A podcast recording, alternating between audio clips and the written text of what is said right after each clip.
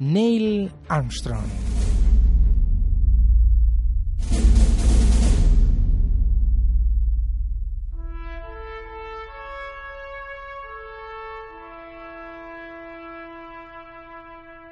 ...19 de septiembre del año 2001...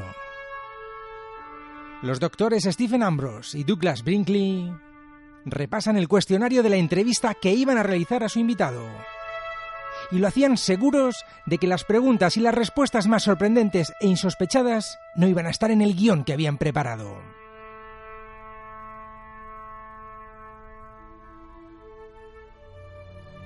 Ante ellos se iba a situar alguien que llevaba en el nombre la palabra vencedor, la palabra apasionado en escocés, aquel que lucha hasta la victoria.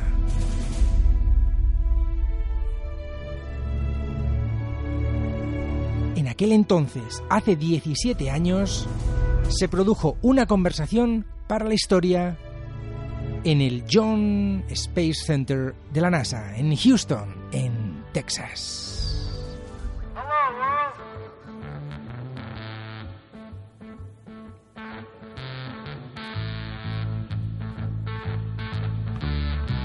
Corría el 5 de agosto del año 1930, en una granja de Wacopotonga, en el estado de Ohio.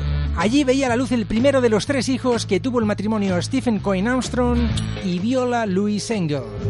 Y lo hizo allí, como pudo haber nacido en cualquier otra ciudad entre Pensilvania e Indiana.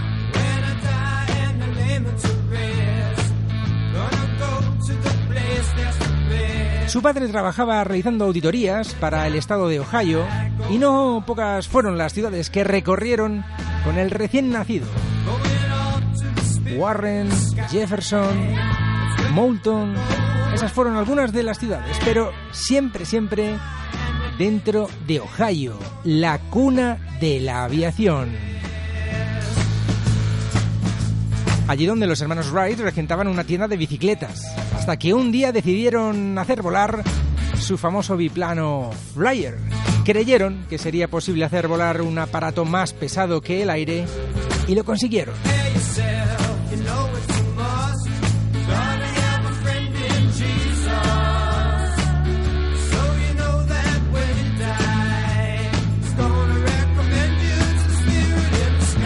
El lema oficial del estado de Ohio que con Dios todo es posible. Ahora bien, ¿y por qué no también pisar la luna? Es pleno verano, estamos en un periodo entre guerras y ante nosotros un retoño que fue bautizado por sus padres con el nombre de Neil. Un nombre de origen escocés, como lo era su padre, Stephen.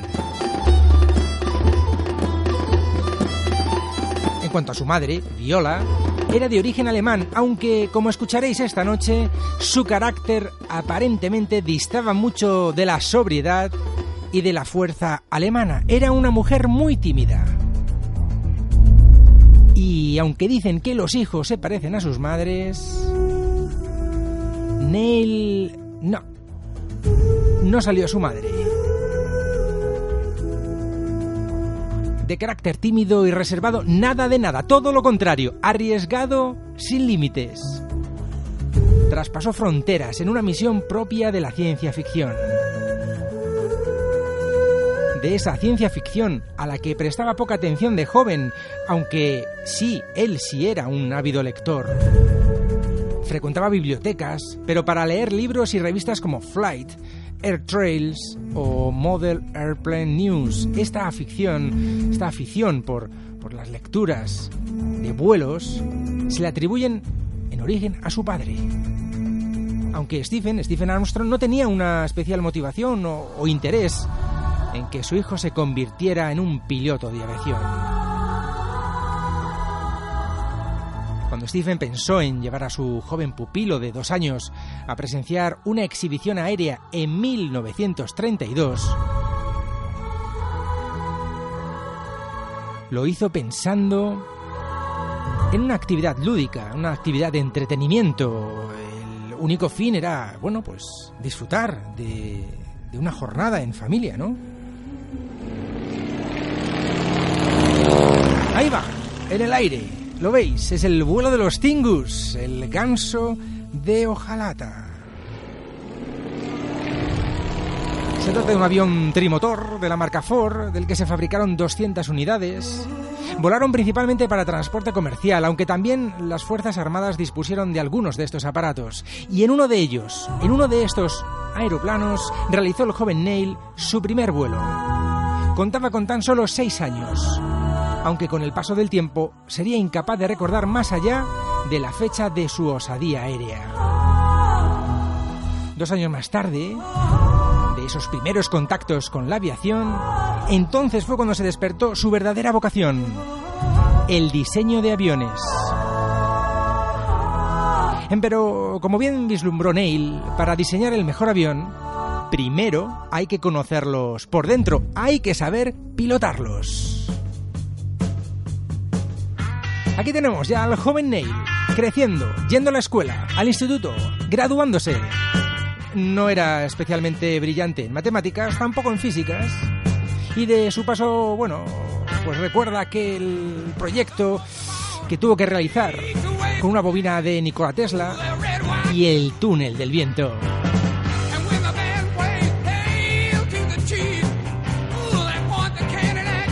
De su paso por el instituto también recordaba cómo junto a él, sentados en clase, había alumnos mucho mayores que él, jóvenes pero curtidos en la batalla. Eran jóvenes que habían participado en la Segunda Guerra Mundial y que habían regresado para concluir sus estudios. Sin embargo, por la cabeza de Neil no pasaba lo que por aquel entonces pasaba por la mente de los jóvenes estadounidenses, graduarse y alistarse. Tampoco estaba en el ánimo de sus padres. Como sabéis, los hay que diseñan el futuro de sus hijos, o al menos tratan de cimentar la carretera por la que quieren que circulen sus retoños, como en el caso de Fernando Alonso, tal vez para intentar superar su propia frustración. Pero como os digo, este no era el caso del joven Neil, que conforme se iba haciendo mayor, con él crecía su atracción por las formas aerodinámicas y su funcionamiento. Por aquel entonces, una vez concluida la Segunda Gran Guerra, se puso en marcha el Plan Holloway, que pretendía convertirse en una salida para oficiales de la Segunda Guerra Mundial y que supuso una verdadera alternativa a la Armada, a la Academia Naval de los Estados Unidos y a Neil aquello se le antojaba como una oportunidad un tanto más asequible que le abriría las puertas de una gran cantidad de universidades. El futuro, no obstante, no, no iba a ser un camino de rosas.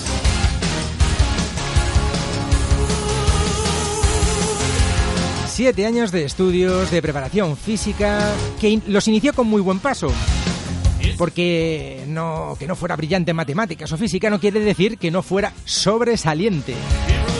Así que el chico aplicado de Ohio obtuvo una beca de la Purdue University en West Lafayette, en el estado de Indiana. Dos años de estudio, cinco años al servicio de la Marina, en los que aprenderían a volar junto a otros compañeros para finalmente dos años después acabar en la universidad. Ese era el plan, el plan que, que no llegó a seguir porque cuando llevaba año y medio en la universidad le llamaron para convertirse en piloto de la Marina.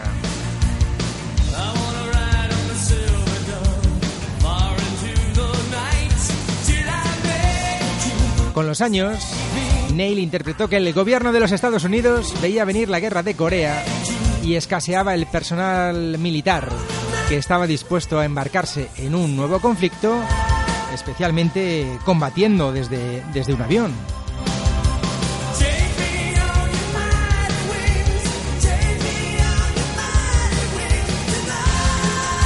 Y fijaos, una vez más, la gran pericia, la precocidad de Neil sorprendió a sus superiores. Él ya sabía pilotar un avión. Así, nada, aún así tuvo que completar el curso, continuar adelante con los estudios, cuatro meses de preparación física, vuelos en solitario, aprendizaje de la instrumentación de vuelo, acrobacias, disparo, suelta de bombas así como las maniobras de despegue y aterrizaje en portaaviones. Él fue piloto de día, pero ojo, les había especializados en vuelo nocturno. Esos eran para Neil los más atrevidos y locos. no me extraña. Ya es difícil volar de día, fijaos de noche. Completado el curso, el siguiente paso de Neil era la elección del aparato. Aviones de reconocimiento de dos, de tres, de cuatro motores, aviones de ataque. Solo los mejores eran destinados a aparatos de combate y Neil lo consiguió.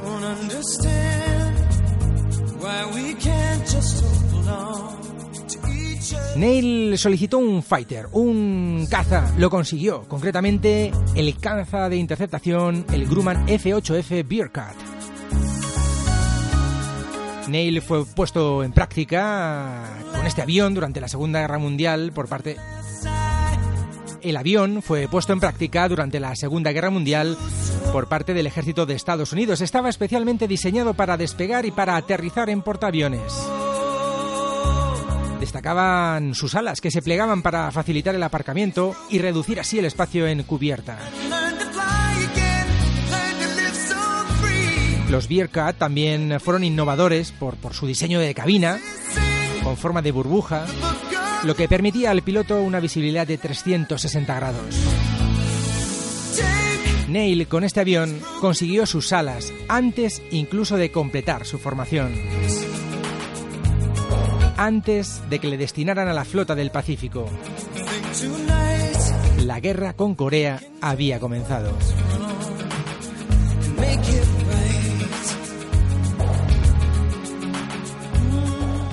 24 pilotos, 16 aviones, entre ellos el F-9F Panzer de Neil.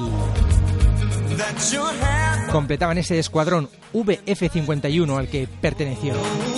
Con este escuadrón realizó 78 misiones de combate y muchos fueron los momentos de riesgo y tensión, pero ninguno como el ocurrido el 3 de septiembre de 1951 cuando Neil hubo de eyectar su asiento 22G en pleno vuelo. Su ala derecha había sido alcanzada. Y lo más sorprendente de todo es que nunca antes había realizado un salto en paracaídas, fue su primera vez. Tampoco fue su mayor percance, aún viviría un momento en el que su vida correría un mayor peligro. En Corea Neil tampoco destacó. No fue un Charles Lindbergh de Ohio. Lejos, lejos de ser un héroe de la aviación, regresó tras su paso por Corea y por Japón. Con 22 años retomó su vida civil y sus estudios en la universidad como ingeniero aeronáutico. Y ya más adelante, su primer empleo ya fue en Cleveland, una de las ciudades más importantes de Ohio. Allí trabajó para el laboratorio Lewis de propulsión aérea, el Lewis Flight Propulsion Laboratory, donde realizó labores como ingeniero y como piloto, poniendo a prueba aparatos como el F-82. Aunque a lo que más acabó dedicando tiempo fue a escribir, a analizar resultados para publicarlos como investigaciones en revistas científicas y con este trabajo le fichó el Comité Consultivo Nacional, la NACA, que fue la predecesora de la actual Agencia Espacial Estadounidense, la actual NASA. Llegaba entonces el momento de un nuevo traslado para Neil. Desde Cleveland a California. Casi casi de costa a costa. Corría el año 1955 y allí, en el centro de vuelos Edwards, le esperaba el X-15.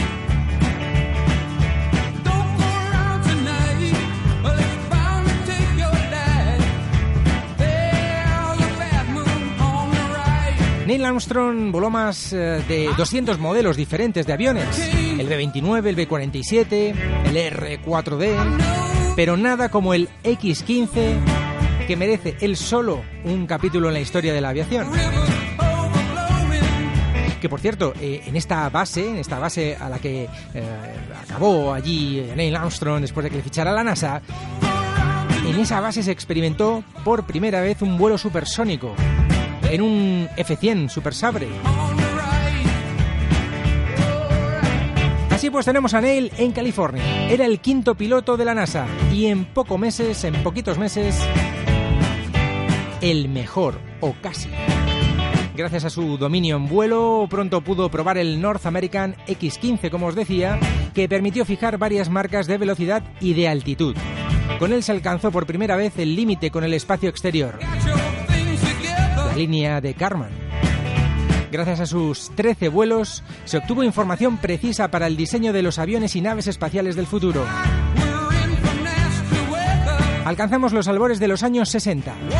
Neil lleva un lustro en California y es entonces cuando nos encontramos el punto de inflexión más importante en la vida de Neil y en la carrera espacial y en el de la historia de la humanidad.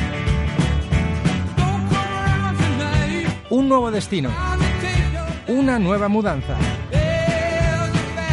El futuro pasaba por instalarse en el lago, en Texas, cerca del centro de vuelos espaciales de Houston, para comenzar su instrucción espacial.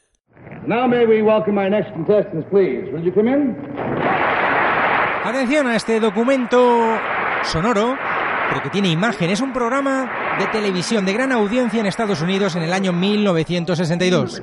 Lo presenta Gary Moore. Y ante él, como invitados, los familiares de un personaje, un personaje secreto cuya identidad deben descubrir los concursantes del programa formulando preguntas. Y así, una tras otra, se van formulando las preguntas hasta que una de las concursantes dice, ¿acaso Mrs. y Mr. Armstrong son ustedes padres de un astronauta? Y efectivamente, desde ese día, desde ese 17 de septiembre de 1962, Neil Armstrong se convertía en astronauta. Ese día América encontraba y entraba en contacto por primera vez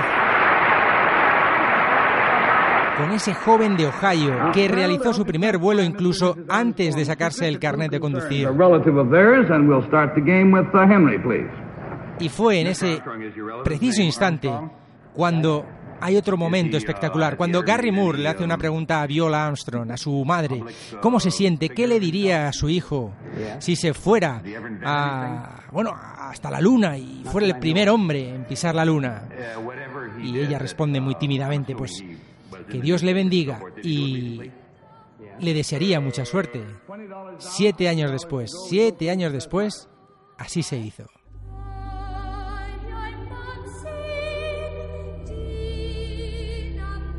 40 años tardaría Armstrong en ver esta grabación.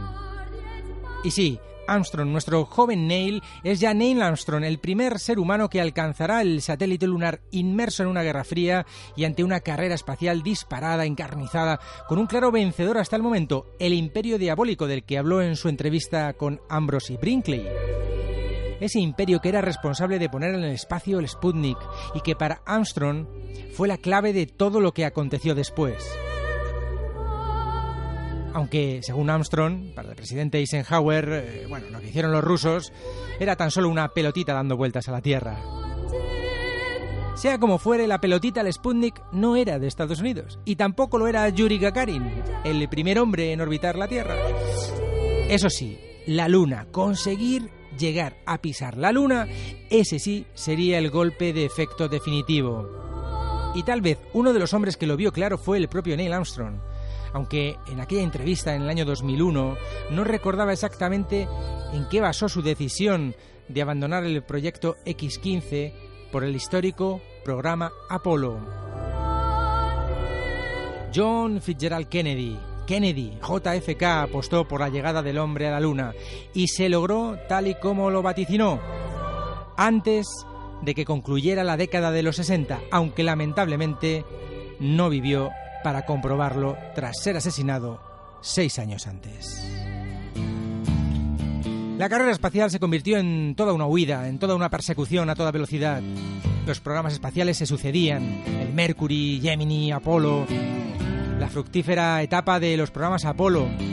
En esta era, que comprende los años 1961-1975, se realizaron un total de 30 vuelos, de los cuales 9 fueron misiones lunares. La más importante, la misión Apolo 11, por ser la primera misión tripulada destino a nuestro satélite natural. Misión que recordamos en este homenaje a su comandante Neil Armstrong, que no viajó solo, es justo ensalzar la figura de Michael Collins y Edwin Aldrin. Los tres, aquellos instantes que recordamos del año 1969, disfrutaban de un paisaje espectacular, único. Y también se aproximaban, fe que sí, uno de los momentos más complicados de la misión. El momento de aproximación, de aterrizaje, años de entrenamiento, miles de horas de simuladores, de cálculos de trayectoria, de vuelos sin parangón, de fracasos como el Apolo 1 cuya tragedia afectó personalmente a Neil, porque conocía bien a Roger Chaffee, a Gus Grissom y sobre todo a Ed White, su vecino. Con él compró a medias un terreno donde cada uno edificó su casa. Para Neil fue doblemente traumático, porque evidentemente era consciente de que podía perder compañeros en vuelo, pero le afectó aún más si cabe por ocurrir el incidente en tierra durante unas pruebas y por un error humano. Un cortocircuito en un cable mal aislado provocó un incendio en el interior de la cápsula presurizada. En tan solo 17 segundos, tan solo 17 segundos, los datos de telemetría desaparecieron de las pantallas de los científicos, el sistema de emergencia que abría la escotilla tampoco funcionó y fallecieron por asfixia.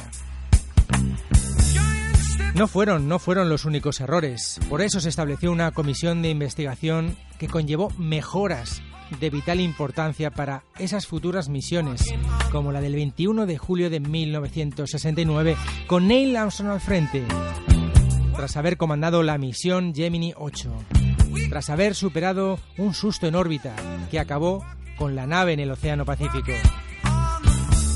Dake Slayton, responsable de la NASA, piloto durante la Segunda Guerra Mundial y miembro de los Mercury 7, el primer grupo de astronautas, fue quien decidió que fuera otro piloto experimentado como él quien se situara al frente de la misión.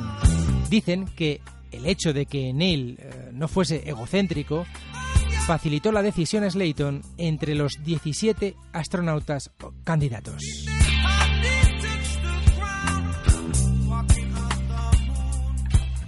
Verdad o leyenda real es que nadie tenía certeza de que fuera a salir bien.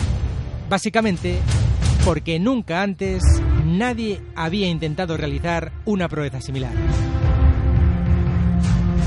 Alcanzar la órbita lunar, descender, tomar fotografías, traerse muestras de rocas de suelo lunar y regresar para contarlo. Muy bonito, pero casi una misión imposible. De hecho, el propio Armstrong pudo perder la vida dos años después del incidente de la Gemini 8. Durante un entrenamiento con el simulador del módulo lunar, el LLRV, y por razones que aún nadie ha explicado, el vehículo sufrió una pérdida de gas presurizado y Neil perdió el control de la nave. Cuando estaba a poco más de 30 metros del suelo, logró eyectarse. De no haberlo hecho, a la velocidad a la que cayó el aparato, en segundo y medio se habría estrellado contra el suelo. Afortunadamente solo se mordió la lengua. Y el siguiente incidente en la carrera de Neil ya se dio, como sabéis, en un episodio que todos, todos hemos visto, los momentos finales que pudieron dar al traste con la misión del Apolo 11 y que acabaron con la confirmación, el águila ha alunizado, el águila ha alunizado. Columbia fue como se llamó al módulo de mando y Águila al módulo lunar, tal y como acordaron los tres astronautas antes de la misión. Pero antes de comunicar a Houston que el Águila se había posado en suelo lunar, algo salió mal en la maniobra de descenso final. Iban demasiado deprisa. Se estaban quedando sin combustible debido a la inercia ya que no logran disminuir la velocidad se iban a pasar el punto de aterrizaje y la nave se dirigía hacia una zona pedregosa. El terreno podría dificultar el aterrizaje, poner en riesgo la vida de los astronautas. En aquel entonces, la nave se desplazaba en modo automático. Sí, llevaban el piloto automático. Hasta que Neil decide ponerse a los mandos en una maniobra arriesgada. El ordenador de a bordo funcionaba con programas informáticos que tenían órdenes específicas y el programa 66, ese programa 66 era un tanto impreciso. Dejaba en manos del piloto el movimiento de traslación lateral. Así pues, la nave seguía descendiendo, desplazándose del lugar de aterrizaje. Pero ahora es Neil quien decidirá hacia dónde se dirige, siempre con la ayuda de Aldrin.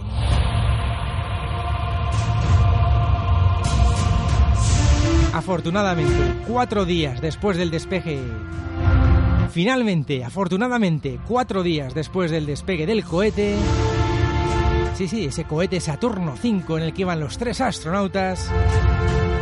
Consiguieron alunizar y lo hicieron en el bautizado como Mar de la Tranquilidad, con tan solo 30 segundos de combustible.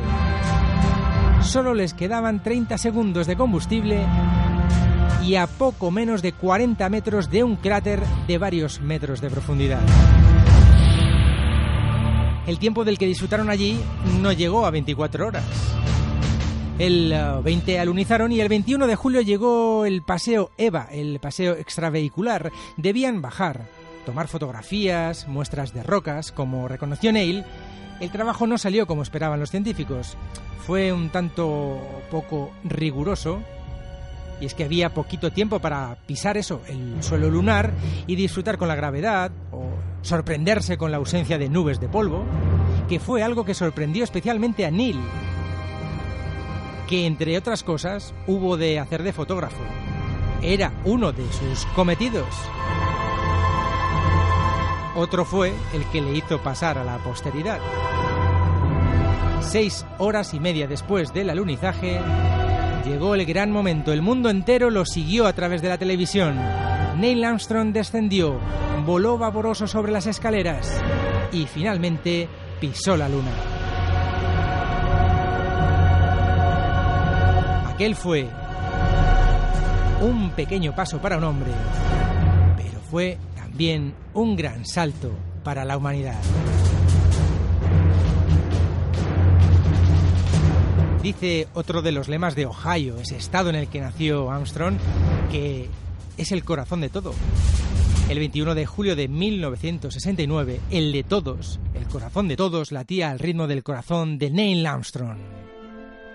Los logros de Armstrong nunca serán olvidados, así como su gentileza y su humildad, que siempre será admirada. Fue palabras, así lo describió Charles Bolden, el director de la NASA.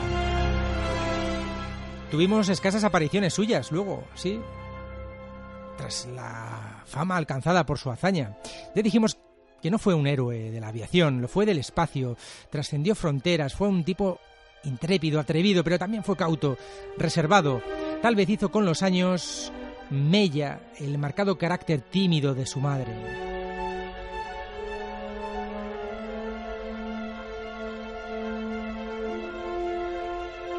James Lovell, amigo veterano astronauta de las misiones Apolo, destacó el compañerismo de Armstrong, de quien dijo también que nunca quiso aprovecharse de su fama y que tan solo quiso ser parte del equipo.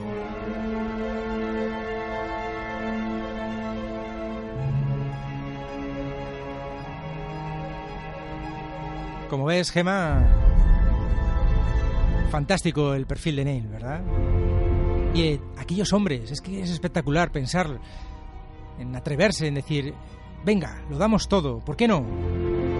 Sabiendo que podían morir en el intento. Desde aquí todo nuestro homenaje a esas personas, a esos ingenieros, a esos astronautas, cosmonautas, taikonautas. Y a esos pequeños, a esos jóvenes que están en la escuela y que algún día, escuchando este pasaje, dirán, caramba, yo quise ser como él, o como ellos, como Aldrin, como Neil Armstrong.